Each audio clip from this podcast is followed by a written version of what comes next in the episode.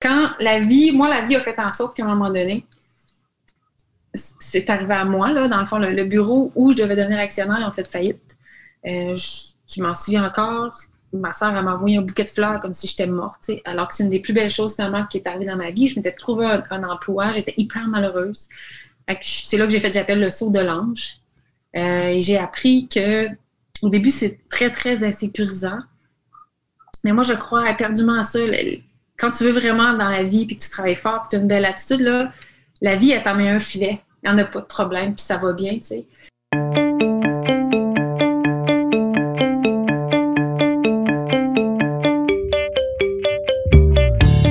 Madame Labriski, c'est Myriane Labrie, la femme qui a fait la guerre au sucre affiné en carburant à la purée date.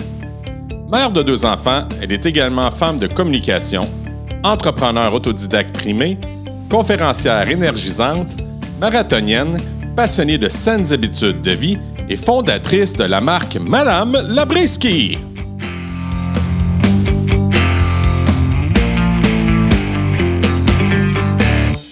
Madame Labriski? Comment ça va? Oui! Comment ça va? Dis-moi ce qui est extraordinaire aujourd'hui. Oh mon Dieu, mon Dieu. Aujourd'hui même? Ah oui? Ça ben, m'intéresse. Ben, c'est une grande journée parce que je suis en train, en fait, il y a beaucoup de grandes journées. La semaine passée, c'était une grande semaine. On, est en train de finir d'accoucher un gros projet.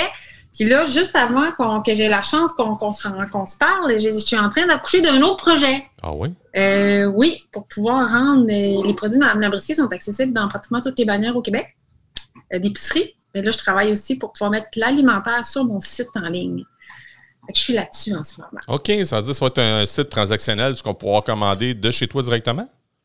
Oui, bien en fait, en ce moment, les gens peuvent euh, toujours commander euh, les livres, les tabliers, des petits accessoires comme ça. Mais, puis mes dates, mais sinon, les autres produits, c'est des produits frais sans agent de conservation. Alors, euh, il faut que ce soit réfrigéré. Donc, c'était comme assez compliqué le processus. Puis là, j'ai dit, ça y est, j'investis dans un hangar, dans des congélateurs, gestion du personnel et de la main-d'œuvre. Non, je fais une blague. en fait. Ça en est passé des ah. choses dans une semaine! Euh, en fait, c'était un frein pour moi à cause de tout ça. Puis j'ai trouvé une solution pour pouvoir le faire. Il y a beaucoup de compagnies en ce moment qu'on voit beaucoup sur les réseaux sociaux et tout ça qui font beaucoup de ventes en ligne. Mais c'est tout un système qui fonctionne en épartition. Alors, euh, j'ai mis la main là-dessus, en fait, dans une, en travaillant sur ma stratégie. Puis j'ai fait wow. Fait que je suis en train d'attacher ça. Wow, c'est bien extraordinaire. Oui, vraiment, je trouve ça excitant parce que, bon, l'incroyable monde des bannières dans l'agroalimentaire, c'est toute une réalité. Puis là, en plus, dans l'agro, euh, puis tu m'arrêteras quand tu veux, parce que Dieu sait que je suis capable de ah parler de mes passions. Mais dans, dans l'agro, en ce moment, on vit une crise au Québec dans l'alimentaire. On entend beaucoup dans les médias au niveau de l'augmentation de la matière première. Hein. On l'entend, euh, la voix a augmenté de 40% On parle des œufs, on parle du bacon, mais c'est pratiquement toute la matière première. Alors, on, s'enligne vers une grosse augmentation. Et euh, lorsqu'on offre, évidemment, nos produits en ligne, normalement, il faut, garder les mêmes prix aussi qu'en épicerie. C'est normal. Hein. Puis je suis très fière que mes produits soient en épicerie. Mais je me dis, je vais peut-être arriver à créer des bundles qui vont être intéressants aussi pour les consommateurs parce que vraiment, dans la prochaine année, je pense que notre panier d'épicerie va nous faire des petites surprises. La vie appartient à ceux qui cuisinent. Si ce n'était pas de ma femme, euh, ça me coûterait cher en petit papa. Ma femme qui est une ah. fan finie de Mme Labritsky. Oh. oui. Puis justement, justement, je suis allé me chercher un petit biscuit au chocolat et date là, euh, tantôt. Puis, tu sais, toute ces, cette chose-là, le, le, thinking euh, qu'on réduit le sucre, euh, euh, une meilleure alimentation. Euh, ça sort de où, ça? C'est quoi l'histoire derrière Mme Labriski? Oh, attends, là, je suis en train d'écrire la ligne. L'avenir appartient à ceux qui cuisinent. J'adore ça. Ben, pas une joke, je suis en train de l'écrire. C'est parfait. en fait, moi, j'ai, madame, à la base, il faut savoir que je ne suis pas nutritionniste. Je suis pas, euh, je le dis toujours, je ne suis pas diététicienne, je ne suis pas pâtissière, je ne suis pas cuisinière de formation. À la base, je suis, une, fille passionnée de communication, passionnée des marques. J'ai travaillé pendant 18 ans dans les agences de publicité, puis j'ai cofondé une agence de publicité aussi. Euh, ah pendant que je suis en train de monter Madame mais la base de ça, c'est vraiment parce que j'ai toujours été, quand j'étais enfant, quelqu'un qui aimait beaucoup les bonbons, faire des gâteaux, faire des galettes et tout ça. Et en, en étant adulte, je suis devenue aussi marathonienne. Et à un moment donné, ben, tu t'entraînes, tu as faim. Tu as tout le temps faim. Et là, faut que je me suis dit, donc, je peux pas mettre de la cochonnerie dans mon corps. Tu sais, il y a plein de monde qui mettent de l'essence super dans leur voiture. Puis qu'est-ce qu'ils mettent? Ben là, peut-être un peu moins, là, avec le prix de l'essence, mais qu'est-ce qu'ils mettent dans... qu'est-ce qu'ils mettent dans leur corps, tu sais, de la cochonnerie puis de la scrap? À un moment donné, tu t'entraînes, tu veux performer. Mais là, je me suis dit, comment arriver à avoir des, des collations aussi saines que bonnes pour la santé? c'est venu de là parce qu'à un moment donné, je m'achetais des bars puis des galettes dites santé. Euh, ça coûtait une fortune. Puis je pense que je me faisais croire que j'ai trouvé bonne. Et euh, je, suis tombée dans une quête absolue de trouver une façon de cuisiner. Euh, à l'époque, c'était seulement que les galettes, mais je vais dire des aliments plaisir qui sont aussi bonnes pour moi que pour la santé. C'est dans mon congé de maternité en 2011 que je n'ai fait que ça. J'étais complètement obsédée du moment que mon bébé, Antoinette, a eu deux mois. C'était du matin au soir. J'étais dans une quête, dans une quête, puis j'ai eu une vision d'un livre, puis j'écrivais toutes mes affaires. J'étais comme en congé de maternité, mais dans un laboratoire culinaire. c'est là qu'il y a eu les balbutiements de Mme Lambriski. C'est là que je suis tombée sur la purée de date, parce que je sucre tout à la purée de date. Et euh, j'ai essayé toutes sortes de choses. On en a mangé de la giblotte. C'était pas toujours bon. c'est vrai. Hein? Au début, c'était pas toujours bon. Et c'est et puis j'ai eu le flash euh, des dates parce que j'ai repensé à l'armoire de ma mère. Puis quand je voulais manger quelque chose de sucré, il y avait le pot de cassonade, puis il y avait une boîte de dates Jaffa orange, toute sèche. Parce que les Québécois, en général, qu'est-ce qu'on fait avec des dates? On fait des carreaux aux dates deux fois par année, puis c'est tout. Ça ressemblait à ça avant qu'on oui, connaisse. Oui, l'idée est venue de là vraiment. Puis là, je, me suis mise après ça à m'apercevoir que je pouvais décliner à l'infini. Puis je me suis mis à lire sur la date à comprendre. Alors, le balbutiement, à la base, c'est pour répondre à mes besoins à moi de femme, de coureuse, euh, d'une gourmande qui voulait que ce soit santé en même temps, mais bon. Et là, ben, c'est rendu une entreprise euh, internationale. Je le dis avec humour, bien sûr. on aspire à l'international, je le comprends, puis je pense que tu es bien parti parce que là, tu étais en liste pour un prix il y a quelques semaines. On t'est supposé d'avoir cette entrevue-là le jour où que, le, lendemain, ce que tu as gagné. Dis-moi donc, qu'est-ce que tu as gagné? Euh? Oui, c'est fou. Euh, en fait, j'ai c'est, le Taste Canada Award.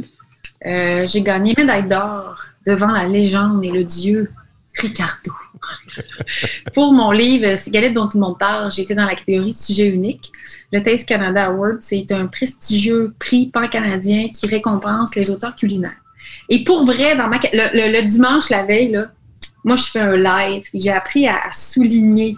Je me dis, je dis, je suis finaliste, c'est extraordinaire. Dans ma catégorie, c'était les lignes nationales je me disais, je suis, je suis là, je suis contente parce que tous les livres ont été finalistes. C'est la première fois que je remporte. Et c'est drôle parce que le soir, les enfants avaient demandé d'aller au resto. Puis on est allé au resto. Puis quand on est revenu, euh, c'était la routine, le, bain puis tout ça. Puis là, ah, c'est le gars-là, c'est le gars-là. Fait que mon chum gère les enfants. Puis là, moi, je m'enferme dans la salle, de, dans, le garde-robe, dans le noir, avec mon vieux téléphone mon téléphone pour, pour le gars-là, en me disant, je vais filmer. Je l'ai vu, je l'ai vu, ouais. Oui. Puis là, ils ont commencé par nommer médaille d'argent. Puis là, mon cœur battait, puis je me disais, bon, c'est quoi les chances, 0,00001% Ils ont des médailles d'or. C'est Muffin dont tout le monde parle, Madame Lariski. Je pense que j'ai arrêté de respirer. Puis là, j'ai appuyé sur stop. Puis là, j'ai sorti. je suis vraiment contente parce que pour moi, c'est. Euh, c'est OK. Tu fais pas ça pour rien. Il commence à avoir une reconnaissance de l'industrie sur le travail que j'essaie de faire parce qu'il y, a une mission première. Tu sais, je donne beaucoup de conférences et je dis avec humour que j'ai été kidnappée par Haïti. Mais tu sais, à un moment donné, euh, Mme Andriski, va revenir de la purée de date. Mais non! je suis persuadée qu'on peut aller beaucoup, beaucoup, beaucoup plus loin. L'idée, c'est de vraiment faire la guerre au sucre raffiné. Il y a une surconsommation de sucre raffiné. C'est venu avec l'industrialisation, la transformation des produits. Le sucre raffiné, ça ne coûte rien et ça permet d'étirer une recette. Il y a des gens, des fois, qui me disent oh, mais la purée de date, ça vient pas euh, du Québec. Non, mais le sucre non plus. C'est ah ça que j'aime dire des fois aux gens. Des fois, on dit oui, OK, ils ont mis des vieilles carottes recyclées dans la recette. Oui, mais il y a plein de gras trans et il y a du sucre raffiné. C'est bien mieux si c'est sucre à date parce que c'est bon pour, pour l'organisme. Ça, ça, fait toute la différence. Fait que j'étais bien contente de ce prix. Puis c'est vrai, cette journée-là, ça a été totalement incroyable en plus. Je déposais le manuscrit euh, du prochain livre. Euh, c'était fou C'est pour ça qu'on a reporté ah, je t'en veux pas parce que tout est une question de timing, mais j'étais surtout content de savoir à l'idée que, ah, oh, j'aurais pu l'avoir la journée qu'elle a gagné. Oui, mais, vrai. mais, mais je suis pas, pas, un média de masse, tu sais. Fait que, fait que c'est correct, c'est correct qu'il fallait que tu ailles faire, faire, tes entrevues, tu le quittes. Fait que moi, c'est plutôt une discussion amicale que j'ai dans le camp de pédagogue. Fait que c'est bien correct. Il n'y a pas de stress là-dessus. Puis, justement, tu, tu, tu me titilles en parlant du sucre raffiné parce que moi, j'ai un ami. Moi, j'ai un ami qui est DJ dans ma compagnie. J'ai une compagnie d'animation. Puis j'ai un ami que lui, il arrive d'Haïti. Puis le sucre, c'est ce que tari ses terres. Littéralement. Quoi? Il a tari ses terres. En Haïti, les, les Français, ils ont exploité la canne à sucre. Là, euh, une affaire épouvantable. Fait que, tu sais, euh, le sucre, euh, même quand on dit le sucre affiné, c'est pas bon, c'est une colonie française, Haïti, hein? Fait qu'ils ont, ils t'ont ravagé ça sur un moyen temps. Là. Fait que si on fait la différence entre Haïti, mettons, ce côté, côté verdure, et République dominicaine de l'autre côté, il y a une énorme différence. mon Dieu, ça se pourrait dans deux univers différents, alors que c'est la même petite île. C'est la même île. Oui, non, ça, c'était incroyable. Puis c'est le fun qu'on en parle parce que je trouve, là, ça fait longtemps que les Québécois, en tout cas, je vois que les Québécois qui ont une gang qui, qui, retourne dans le sud en ce moment, on voit ça sur les réseaux sociaux. Mais sinon, la majorité, ça fait longtemps qu'on est parlé. Puis je trouve qu'il y a des fois, il y a des gens qui sont là en République qui n'ont pas conscience de où est-ce qu'ils sont. Ils sont juste là dans le sud, puis tu sais, c'est cool. Puis prenez le temps d'arrêter des fois, là. Je sais que je m'égare, mais c'est. Ah je veux dire, on est sur une île, l'autre partie de l'île, là, les gens, c'est pas ça qu'ils vivent. Là des fois, je trouve ça triste parce qu'il y a beaucoup de Québécois qui s'en vont dans le sud. Puis, hey, todo un club, la fiesta, la fiesta. T'as peu, là. Tu réalises-tu la réalité des gens, ceux qui travaillent pas dans les resorts, puis tu sais, juste pas trop loin, là? Moi, à chaque fois, moi, j'ai travaillé dans. J'ai fait Jeunesse Canada Monde quand j'étais jeune. Ah oui! Euh, oui, j'étais allée à San Salvador apprendre dans mes espagnols. Mais j'ai été consciente, j'ai habité dans le tiers-monde pendant trois mois. Euh, j'étais arrivée là, puis tout le monde, c'était des maisons évidemment qui n'avaient pas de plancher, on oublie, c'était hyper rudimentaire, puis tout le monde avait une télé, puis tous les, Canadiens, on arrivait de notre pays nord-américain, puis ils nous mettaient tout le monde, on a vécu ça, ils nous mettaient devant leur télé, puis les autres écoutaient Friend. Ils étaient en plein tiers-monde, ils écoutent Friend. Puis toi, t'arrives, t'arrives du Québec, t'arrives de cette richesse-là. Là. Moi, j'ai vécu cette année-là un gros choc culturel pour vrai. Euh, mais ça fait que je suis conscientisée quand euh, je vais dans les pays chauds, comme disent mes enfants, tu sais, sur OK, là, on est là, il y a une réalité. Peux-tu en être conscient, tu sais? Mais bon. J'ai fait aussi euh, Jeunesse Canada Monde, pas en tant que voyageur, en tant que famille d'accueil à deux reprises. Alors hein? que j'étais. Ouais, ouais, alors que j'étais adolescent, mes parents l'ont fait une première fois. On a reçu du monde du Burkina Faso, puis une, fille de Thunder Bay en 94, 93. Puis l'autre fois que j'ai eu aussi, c'est euh, ça, fait, pas tellement longtemps, ça fait 7-8 ans. C'est euh, euh, j'avais reçu un béninois, je le faire vivre l'expérience à mes enfants. On a reçu un béninois puis une personne qui venait de l'Ouest canadien là. À l'école, ben, comment tu étais, toi, une personne qui est ah, spring ou Non, j'ai eu l'étiquette de la studieuse mais une jeune fille qui était très engagée, présidente de classe de la première année du primaire à la cinquième secondaire. Aïe, aïe, aïe, OK. très impliquée à l'école, euh, très à son affaire, beaucoup d'énergie, ça fait partie de ma personnalité. Les gens, ils disent, ah, t'as créé un personnage, Madame Lambrisky. Mais non, Madame Lambrisky, c'est moi à ma place. J'ai cette énergie-là, j'ai j'ai une partie de moi qui a gardé son cœur d'enfant. C'est comme ça que je l'explique, tu sais. Quand il y a des activités déguisées, moi, j'embarque là-dedans, je trouve ça le fun. je fais partie de ces gens-là. Ah, il y en a tout le temps. Puis mes enfants sont à la garderie, puis tu sais, il y avait des activités. Moi, une activité déguisée, mes enfants, là, à côté, là, la participation. Là, des fois, je dis, les autres parents n'ont pas embarqué. Voyons, c'est le fun! Je fais partie. Puis mes enfants, je les vois, là, ma fille est en cinquième année, mon bébé est en maternelle, tu sais sont dedans. Euh, moi, j'étais dedans. Ben... Puis je pense que ça l'explique aussi, tu sais. Le fait que je, sois devenue entrepreneur. Un entrepreneur, tu sais, c'est moi qui fais mon to-do list tout le temps. C'est moi qui vois les choses qu'il y a à faire, même quand il n'y a rien à faire. Je, me trouve des défis à rajouter sur ma pile de choses. Je pense que ça prend une partie de cette personnalité-là là, euh, de proactivité intrinsèque. Mais je remarque que les personnes qui travaillent dans le secteur de l'alimentation, parce que j'ai eu le, nutritionniste, voyons, le nutritionniste urbain à un moment donné, j'ai eu ah Isabelle Huot aussi à un moment donné, mais je, je, je remarque que ces personnes-là sont très énergiques, puis ils mettent beaucoup, beaucoup, beaucoup de temps, beaucoup d'énergie. Euh, c'est pas comme... T'es-tu travailleur autonome, euh, Madame Labriski? Ben oui, ben en fait, l'entreprise est à moi. Mais j'ai le profil de travailleur autonome, en fait, oui, depuis 2013. C'est quelque chose, ça, Oui, c'est quelque chose. Oui, oui, c'est quelque chose. Euh, oui, je, oui, c'est quelque chose. Quand la vie, moi, la vie a fait en sorte qu'à un moment donné, c'est arrivé à moi, là, dans le fond, le, bureau où je devais devenir actionnaire a fait faillite. Euh, je m'en souviens encore ma soeur, m'a envoyé un bouquet de fleurs comme si j'étais morte, alors que c'est une des plus belles choses finalement qui est arrivée dans ma vie. Je m'étais trouvé un, emploi, j'étais hyper malheureuse. C'est là que j'ai fait, j'appelle le saut de l'ange. Euh, et j'ai appris que au début, c'est très, très insécurisant. Mais moi, je crois éperdument à ça. Quand tu veux vraiment dans la vie, puis que tu travailles fort, puis tu as une belle attitude, là, la vie, elle t'en un filet. Il n'y en a pas de problème, puis ça va bien, tu sais.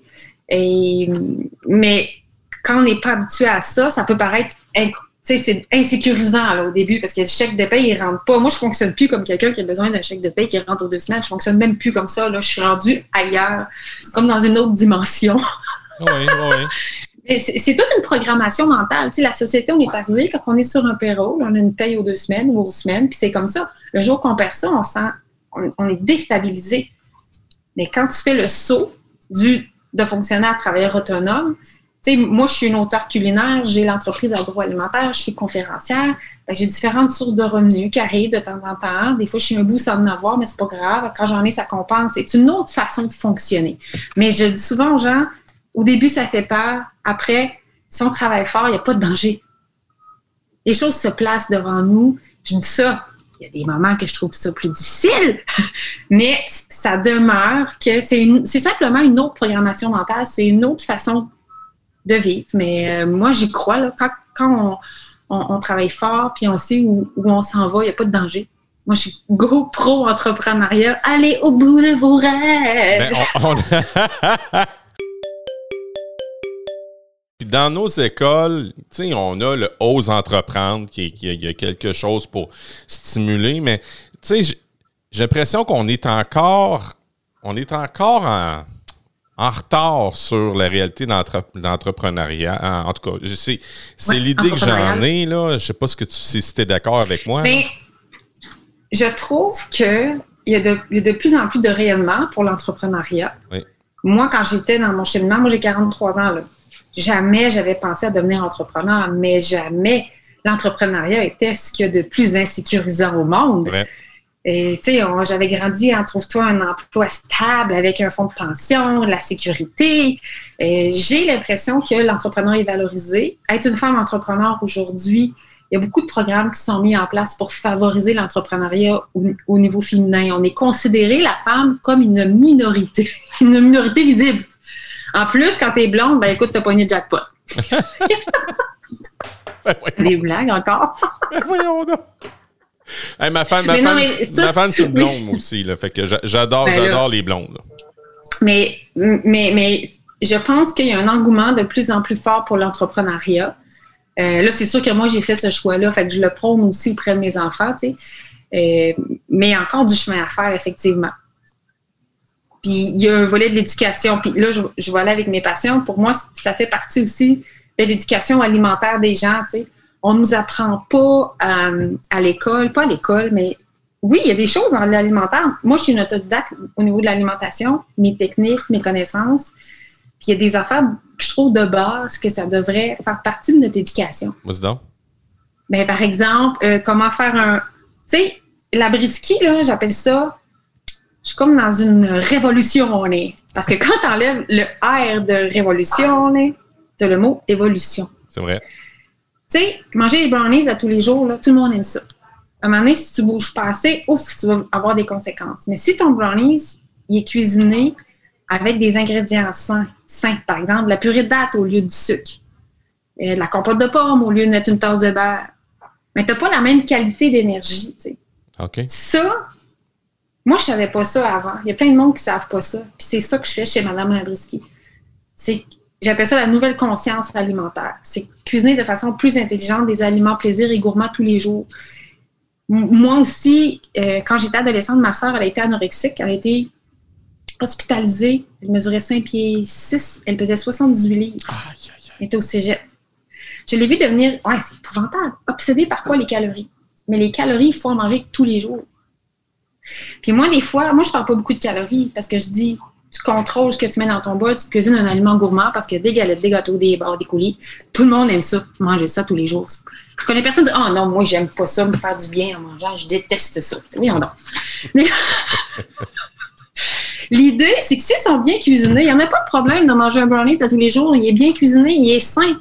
Un muffin de Mme Labriski, là, il n'y a pas de sucre, il n'y a pas de gras. Tu as le même plaisir en bouche. Oui, je vais mettre un peu de pépites de chocolat. Ça, c'est ce que j'appelle l'éducation alimentaire. Euh, faut des protéines. Les glucides, ah oh non, pas de glucides. Il y a des, des glucides, c'est important pour notre cerveau. Euh, les gens qui font du sport en ont besoin. Une personne qui est plus sédentaire, OK, ben, tu sais, c'est une notion. Je constate qu'il y a des notions de base que les gens, il y a plusieurs personnes qui n'ont aucune connaissance. Puis on s'entend, moi, je suis pas docteur en nutrition, j'ai fait zéro en nutrition, là. J'ai lu les magazines, j'ai fait des recherches. Mais des petites notions de base comme ça, euh, ne serait-ce que d'avoir une bonne quantité de protéines au déjeuner qui va faire une différence dans notre énergie. Et ça fait partie des choses que j'essaie chez Mme Labriski de, de, promouvoir, mais, dans la gourmandise. Puis c'est ça que, tu sais, moi, je parle pas de régime.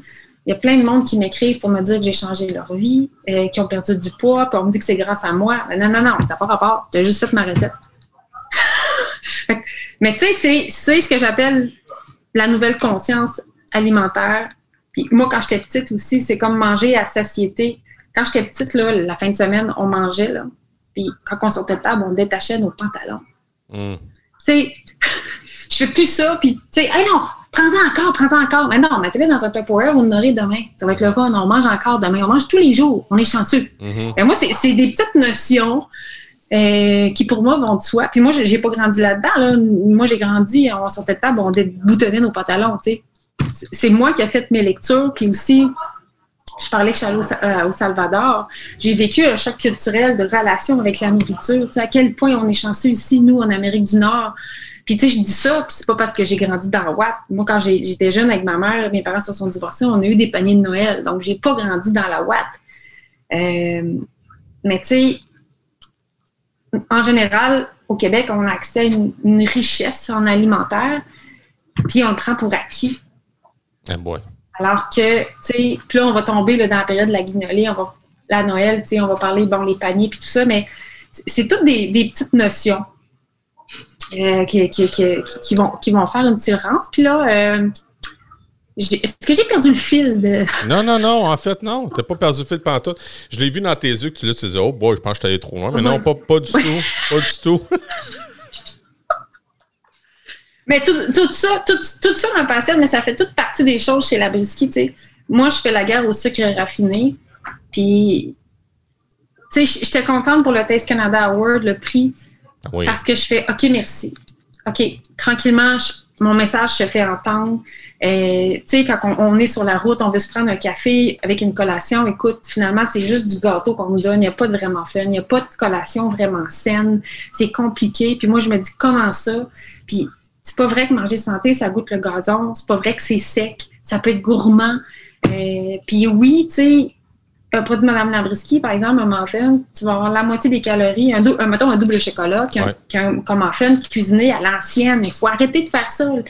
Mais c'est sûr que c'est pas évident pour l'industrie. Tu sais, chez Mme Labriski, je suis contente. Je sors des nouveaux produits.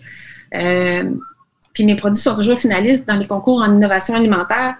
Puis des fois, je fais, ah, non, j'ai comme, ben, ben c'est pas évident, tu sais. Oui, euh, pour les livres, mais tu sais, c'est que c'est comme si je débarque en disant, OK, tout ce qu'on fait depuis des années, c'est pas bon. Mais c'est pour ça, l'avenir appartient à ceux qui cuisinent. Effectivement. la suite dans mes idées. Effectivement. Mais j'y crois vraiment, tu sais. Je crois pas, je disais que ma soeur était anorexie, je crois pas à ça les gens qui se mettent au régime. Oh boy. Je crois pas à ça, les frustrations alimentaires. C'est juste mieux cuisiner, c'est contrôler, faire un meilleur choix, une façon. Pourquoi un, morceau de gâteau a 500, 600 calories, c'est peut d'en avoir 300 peut être aussi gourmand? Pourquoi qu'il faut toujours rajouter? moi, pour moi, c'est là, c'est une nouvelle façon de cuisiner. On dit, ah, le monde et les temps changent.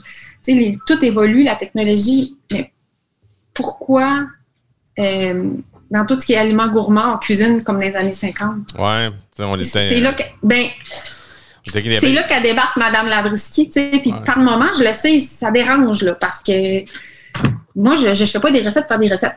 Je fais des recettes pour faire une différence, pour avoir du fun, parce qu'on est, on est plusieurs là, euh, à, avoir des journées, souvent toute la journée assis devant notre ordinateur. On n'est plus, on ne va pas travailler au champ. Là. Puis, tu sais, on ne peut pas juste manger du céleri puis des carottes. Effectivement. Maintenant, on n'a pas de fun. Non, hein? exactement. Exactement. C'est ça la grande mission chez la Brisky. Ça, ça, ça vient, ça vient me chercher un peu ton, ton histoire de, régime parce que oui, c'est vrai que les régimes, ça ne fonctionne pas. Pour en avoir déjà fait plusieurs fois, j'ai, moi, j'ai fait comme toi des demi-marathons, euh, mais pas, je l'ai fait trois dans la même année, j'étais intense. Puis, tu sais, j'avais, j'avais, je, savais de l'allure. Puis, une, une, des choses qui m'avait frustré à un moment donné, c'est que, tu sais, moi, j'ai, j'ai rencontré mon médecin par rapport à ça, parce que j'ai eu des, problèmes de santé majeurs, j'ai eu le cancer. Puis quand je me suis mis à m'entraîner, mettons, c'était en réponse à ça. C'est la peur de mourir qui m'a poussé à ça. Puis là, je me suis assis, puis à un moment donné, puis elle a dit Ah ouais, t'es dans ta phase hyperactive. J'ai haï ça qu'elle me dise ça. Hein? C'est comme si. Ouais. C'est comme si j'étais juste dans une phase, puis j'allais retomber dans la phase que j'étais. Et ouais, avec, avec ça m'a fait drôle dans mon cerveau, puis ça a comme, ça a comme refait ça. Boum. Fait que je suis retombé. Euh, ouais.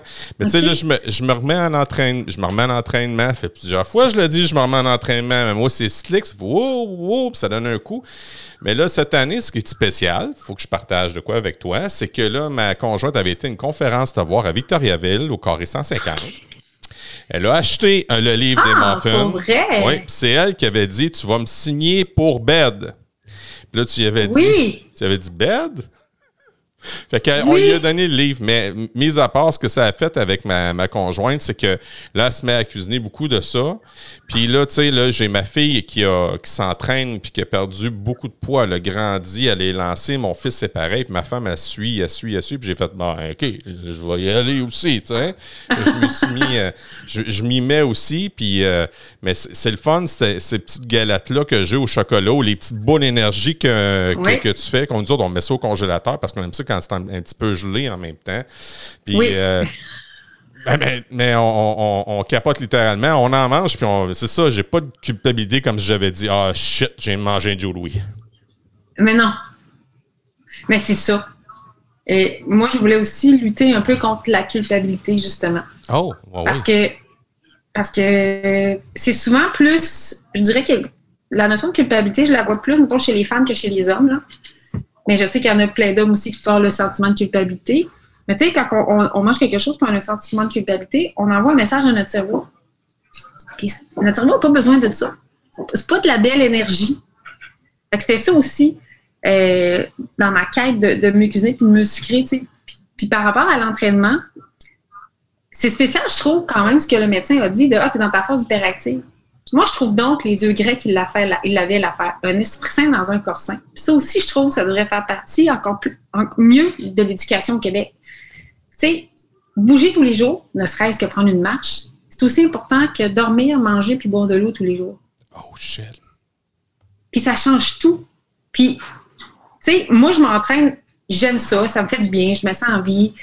Euh, puis mon chum n'est pas tout à fait comme moi. Nous sommes complémentaires. Ah ouais, lui, c'est sédentaire? Oui, un petit peu. Puis là, j'ai dit, j'ai dit, hey Phil, ça marche pas, là, dernièrement.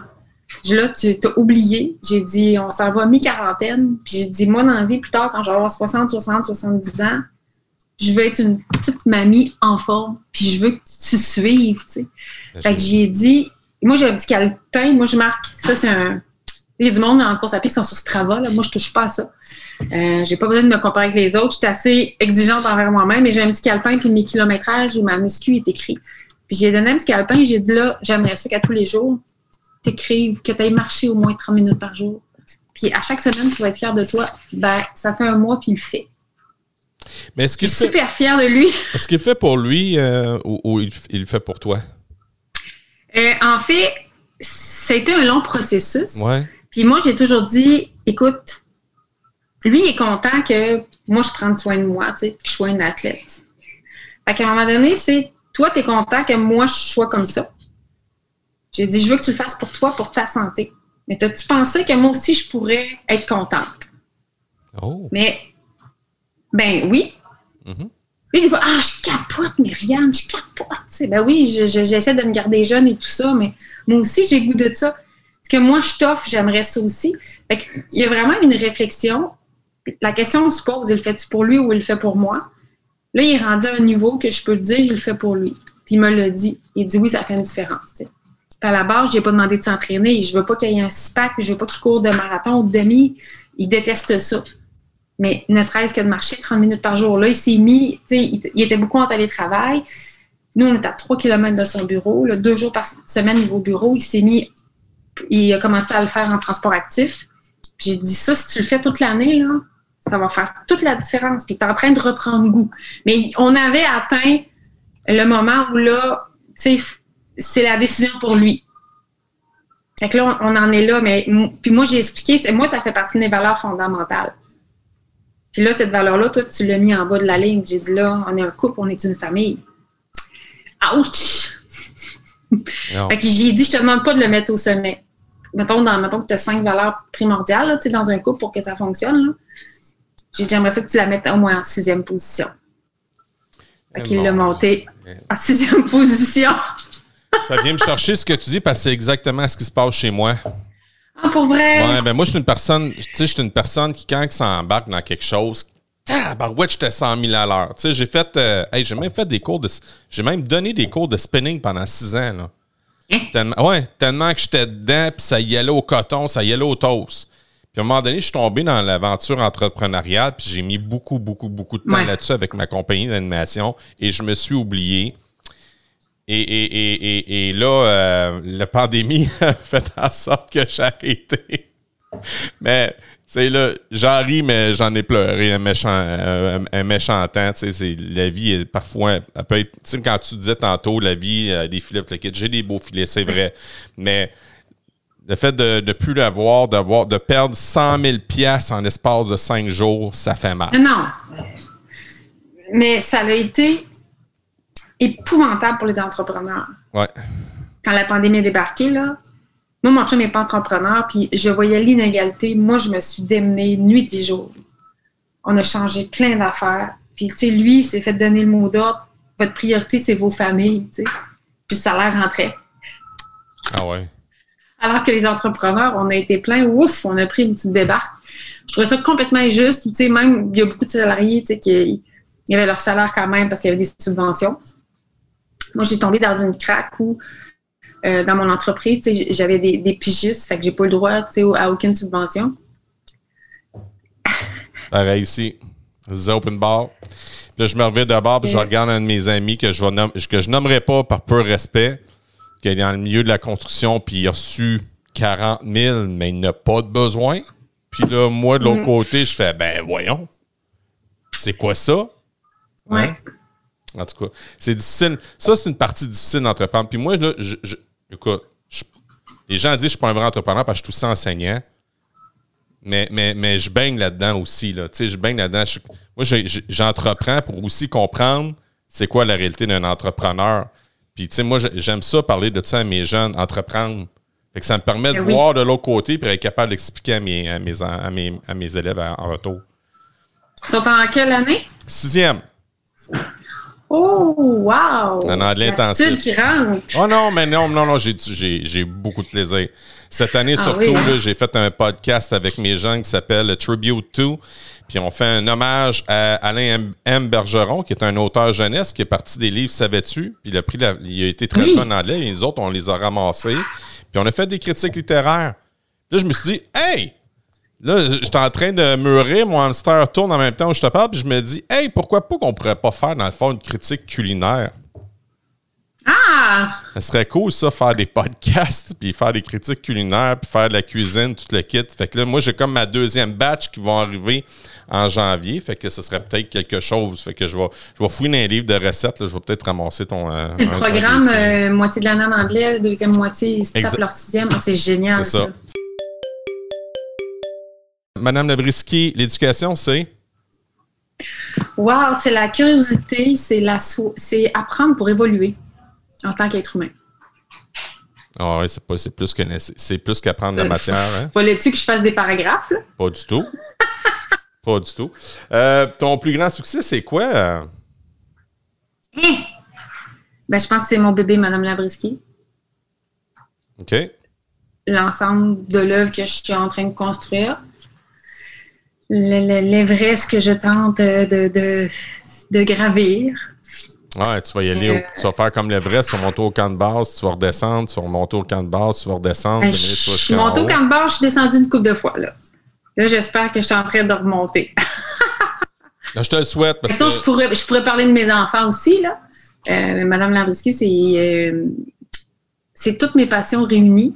C'est la petite fille, c'est la femme d'affaires, c'est la clé, c'est la fille qui est devenue une jeune femme, qui est devenue une maman, c'est la publicitaire. C'est un condensé de tous mes talents ensemble.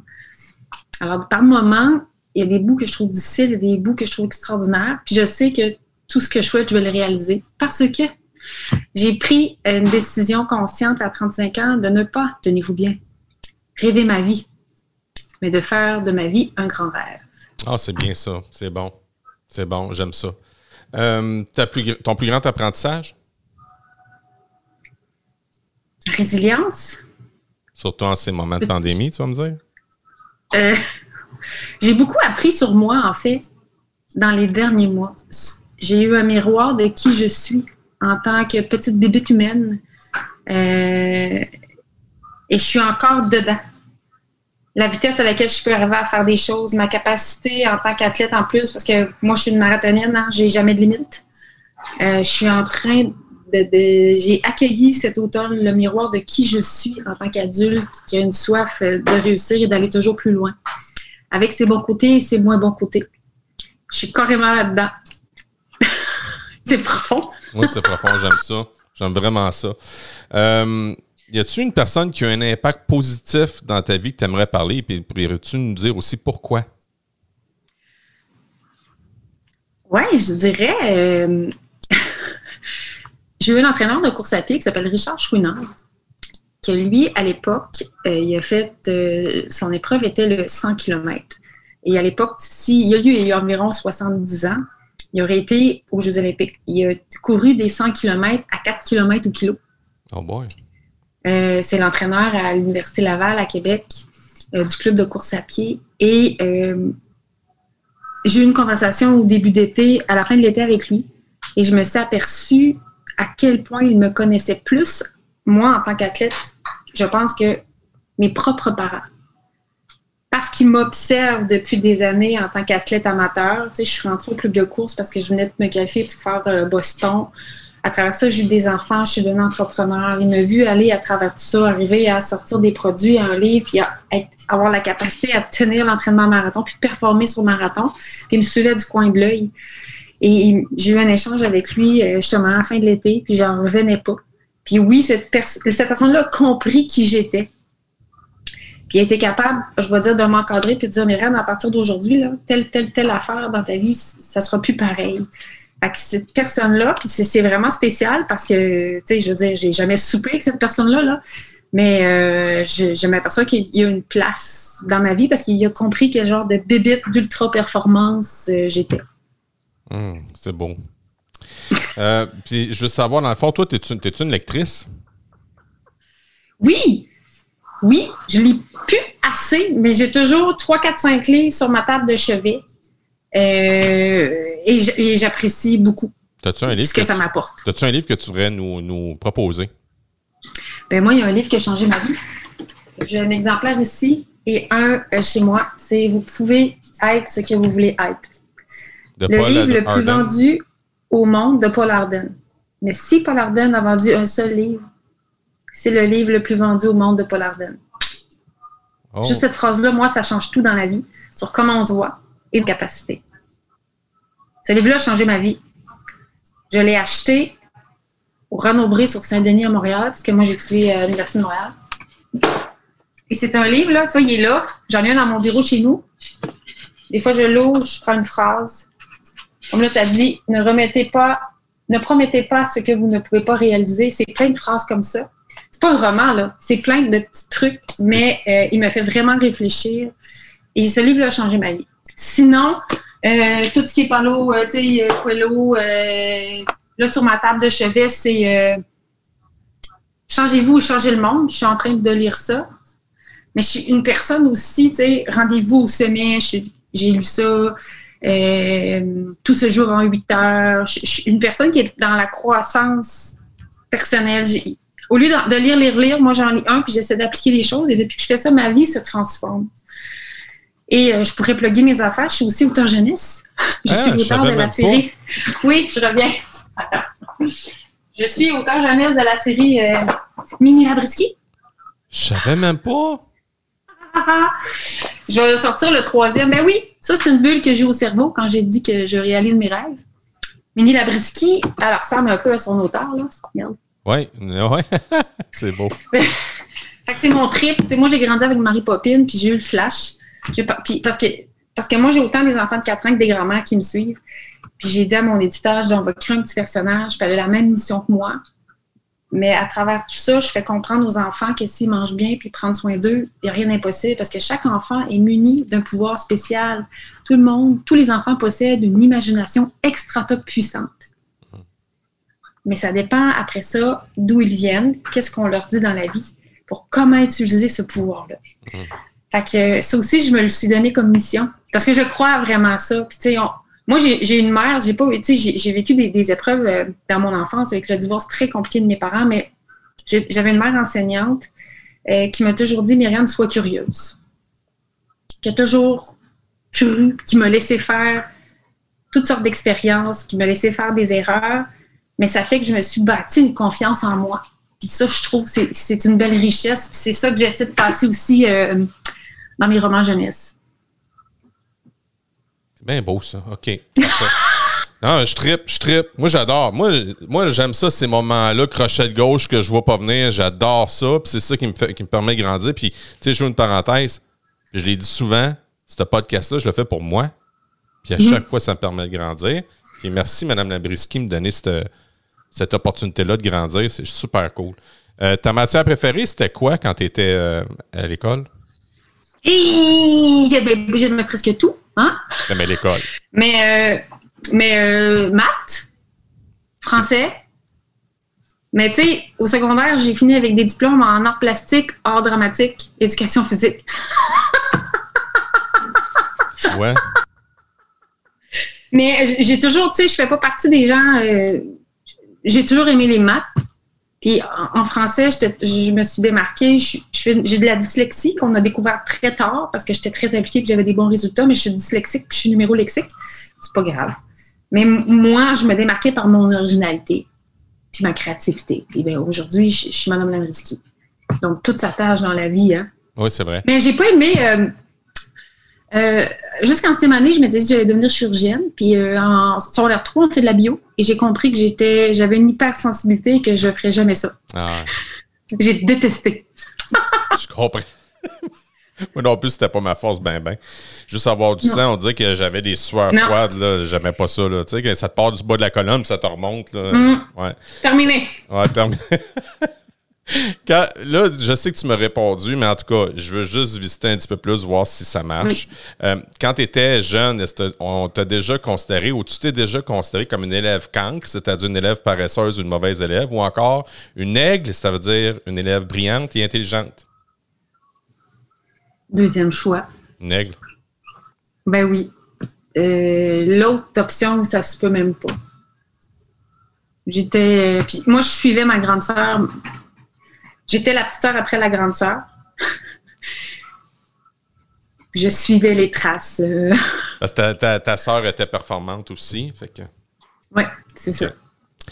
Madame Labrisky, merci beaucoup pour ton temps et ta disponibilité. C'était extraordinaire. Je te remercie. C'est vraiment Mais Merci. Moi, j'adore ça. ça m'a fait du bien aussi. Tout mon corps est détendu maintenant. non, c'est vrai. J'ai beaucoup, de beaucoup de plaisir. Euh, j'ai beaucoup de plaisir à faire ça. je trouve toujours que c'est comme des moments magiques et privilégiés. Alors, merci beaucoup euh, de vous être intéressé. Vous, c'est toi, puis peut-être ta femme qui te dit Hey, Madame Labrisky, ça serait le fun. euh, merci. Merci, Ski. Je trouve toujours ça. Euh, je suis toujours touchée et honorée. C'est ce qui met un terme à cette 26e épisode de la deuxième saison du Cancre Pédagogue.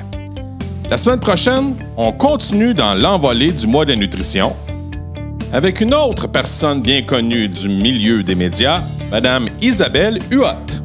Un merci spécial à mon frère Bob pour cette merveilleuse mélodie. Un merci spécial à Pearson RP pour votre indéfectible appui. Et je désire remercier en même temps mes deux collaborateurs, Julie et Yannick. Et encore une fois, j'ai envie de vous dire Hey guys, think love! Salut tout le monde! À bientôt!